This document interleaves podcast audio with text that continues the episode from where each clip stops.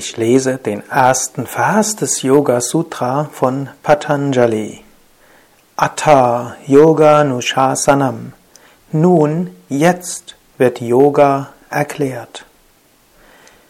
Yoga ist immer Atta, jetzt.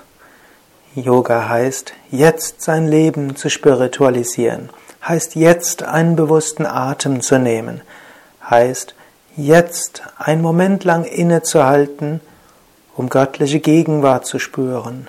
Das kannst du sogar machen, während du mir jetzt zuhörst. Wenn du willst, schaue einen Moment lang aus dem Fenster oder schaue einen Moment lang sogar an die Wand.